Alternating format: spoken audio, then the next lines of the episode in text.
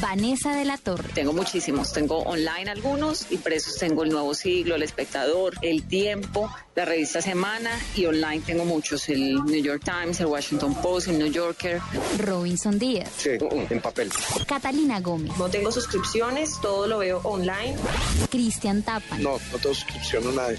En algún momento tuve Semana en el, en el iPad.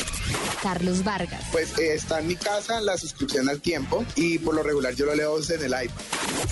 Laura Hernández. No tengo suscripción a ninguna revista ni periódico y los consulto a través de internet, sobre todo los periódicos.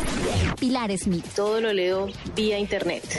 Andrés Parra. No tengo suscripción a ninguna revista ni a ningún periódico, eh, todo lo prefiero online.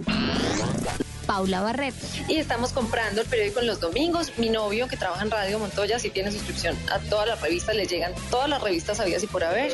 De hecho, creo que se las regalan. Javier Hernández Bonet. Siempre me llega El Deportivo, un periódico que sale martes y viernes, espectacular, todo sobre temas deportivos. Y me llega El Espectador y me llega El Tiempo.